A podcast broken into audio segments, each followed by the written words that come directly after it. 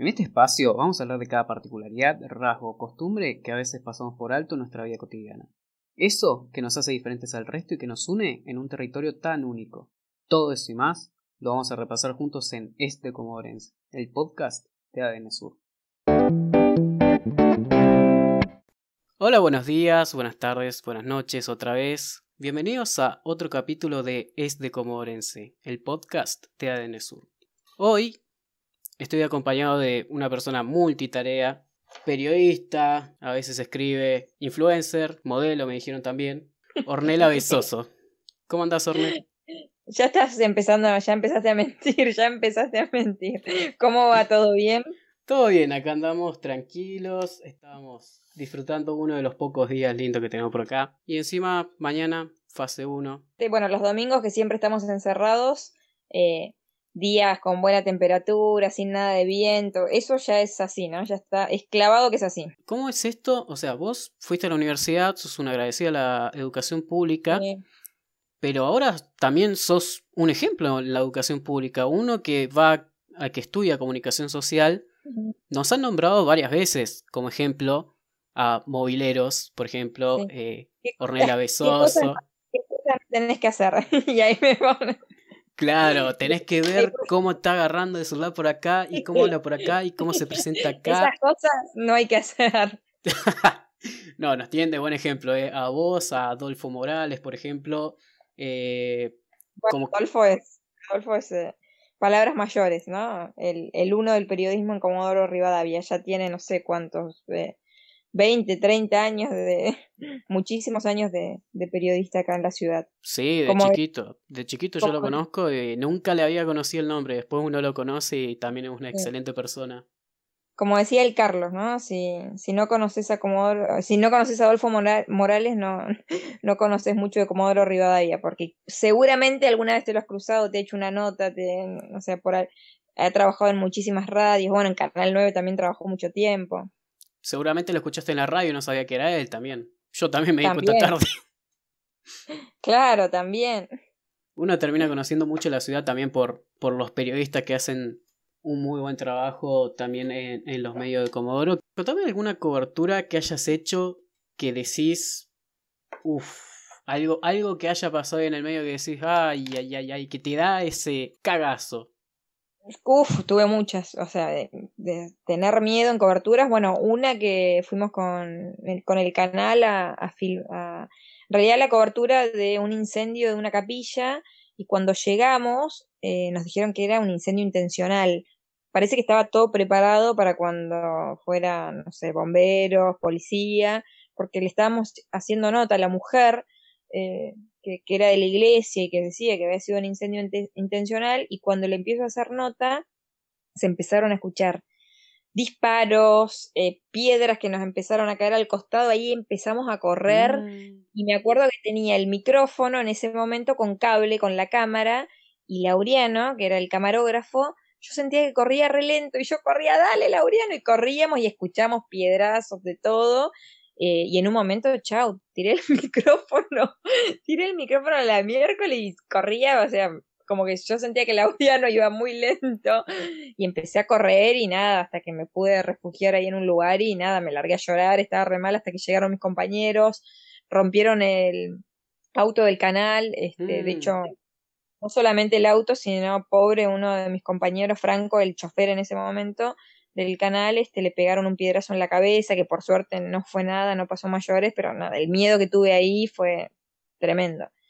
Este, terrible. Y después con lo de fracción 14 también, ¿no? Cuando ah, eh, el abuso, ¿no? A, a, un nene primero y después los vecinos que creían que el violador era una persona que después no terminó siendo ese, pero que estaba dentro de una casa y empezaron le empezaron a decir salí de la casa, salí de la casa y empezaron a tirar piedras ahí en, revuelo total, tiraban de todo y yo estaba ahí filmando y después prendieron fuego la casa del padre de este chico, eh, que no solamente prendieron fuego la casa, sino que lo mataron. Eh, bueno, después se supo que, este, que, que no, no había sido él, pero fue terrible igual todo lo, lo, que se vivió, las corridas, los este, no, no, eh, fue, fue tremendo feo y obviamente también ahí tuve miedo. ahí tuve miedo porque estaban como los vecinos, nada, muy, muchos muy sacados, como locos. Bueno, terminaron asesinando a una persona. Terrible lo que pasó esa vez. Terrible. Lo que es la tarea del periodista también de siempre enterarse primero, siempre llegar primero, estar en los lugares donde creo que yo casi nadie le gustaría estar o casi nadie querría estar. El periodista siempre llega ahí primero, también se entera primero. De hecho, vos eh, te tenemos como fuente del parte diario provincial. Sí, no, igual el, sí, igual el parte ahora se, se los lo comparten en, en, todos los periodistas, ¿no? En un grupo de provincia donde están todos los periodistas y ahí, y ahí subimos la, la información. Antes, cuando tardaban mucho en, en subir la información y uno ya lo sabía, podíamos llegar a subir antes, pero ahora ya esperamos el parte y todo, y que lamentablemente siempre con, últimamente con malas noticias, ¿no? Con, con muchos casos, con muchos fallecidos, así que complicada la ciudad. En eso estamos, trabajando. Pero bien, contenta igual del trabajo, ¿no? De, de, la oportunidad de, en este contexto de pandemia, tanta gente, ¿no? Que, lamentablemente se ha quedado sin trabajo, que está complicado. Bueno, uno tiene que, que agradecer que, que sigue con trabajo, ¿no? Porque está todo muy difícil en la ciudad. Lamentablemente cubrimos todo el tiempo gente que, que la despiden, ni hablar de cómo están los estatales, eh, con dos, tres meses que les deben de sueldo, de, el aguinaldo que también está todo el tiempo cubriendo, ¿no? Las movilizaciones que hacen ellos. Sinceramente estamos en un momento muy, muy duro, ¿no? De, de, la provincia y tampoco se ve un panorama de, de cuándo vamos a salir de, de esta situación. Así que difícil, difícil también para, para mucha gente, ¿no? Que está viviendo hoy momentos duros que, muchos de ellos, nada, no tienen, no tienen para comer, que se abren, viste, muchos comedores, que la gente, bueno, lo, lo bueno para resaltar de esto también es la solidaridad, ¿no? muchos que han decidido abrir nuevamente comedores para poder ayudar a la gente que más lo necesita, eh, y después también, bueno, sabíamos de, de varios docentes que estaban complicados, que desde el gremio trataban también de, de ayudarlos a aquellos que, que, no llegan lamentablemente a fin de mes, este, porque bueno, con el retraso que hay con los sueldos, cada vez la situación es peor. Sí, esa, esa es una de las partes más difíciles, creo yo, del periodista, que tiene que informar, que tiene que comunicar y dejando las emociones de lado. En, esta, en estos casos que se ve también de, de, de lo que hay que dar a conocer el parte diario, la situación de, de, de los estatales y otros hechos también totalmente lamentables, tristes o crudos que uno tiene que dar a conocer dejando emociones de lado la mayoría de las veces. Y, y muchas veces no podés, muchas veces no podés eh, dejar las emociones de lado. A mí me pasó un montón de veces cuando tuve que cubrir cosas que nada, haces una nota de alguien que le está pasando mal y se te parte el alma. O no sé, eh, recuerdo el incendio donde fallecieron un matrimonio y un, y un chico de 18 años de 16 años y sacaron al eh, el incendio en Pietroveli, ¿no? Que sacaron después a, a, a, cuatro chiquitos también de, de ahí del incendio. Eh, cuando llegué los estaban llevando a la ambulancia y sinceramente yo en un momento tuve que cortar el móvil, o sea, porque me, me largué a llorar, o sea, no, no podía más ver toda esa situación, saber de, de que murieron los padres ahí, de que los nenes estaban ahí solos eh, y verlos como, viste, pobrecitos estaban durmiendo cuando fue, cuando, cuando se incendió la casa y cómo lo sacaban de ahí de lugares que muchas veces no, no podés, viste, o sea, más allá de que tenés que hacer una nota, que tenés que informar, no sos, no sos de fierro, ¿no? Tenés sentimientos y yo, bueno, en esa tuve que en un momento cortar porque me largué a llorar mal.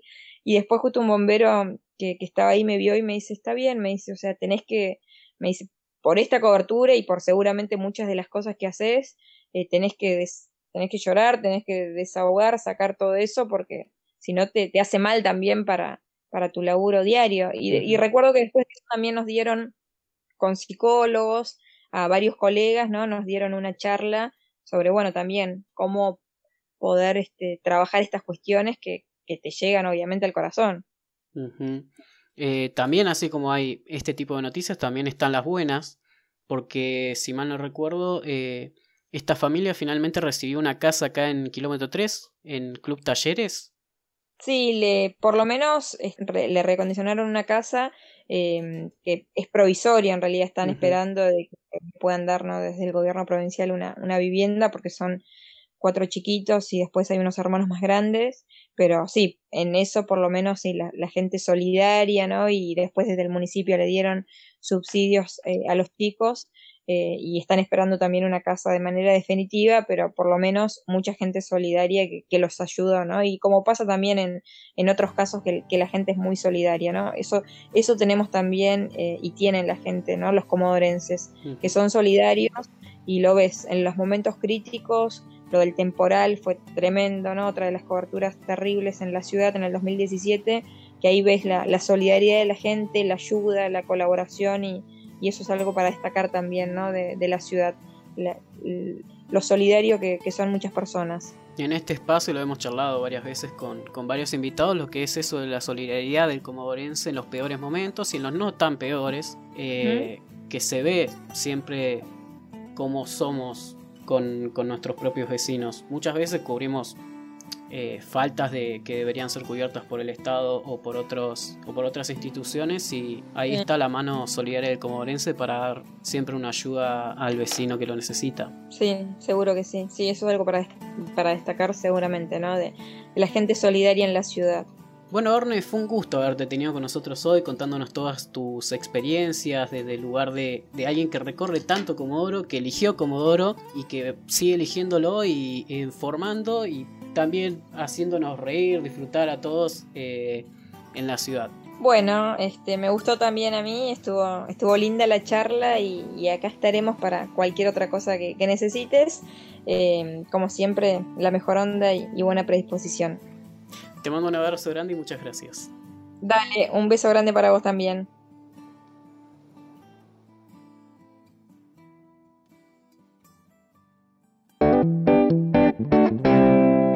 Gracias por acompañarnos en Es de Comodorense. Soy Elias Barakian y puedes seguirme en www.adnsur.com.ar.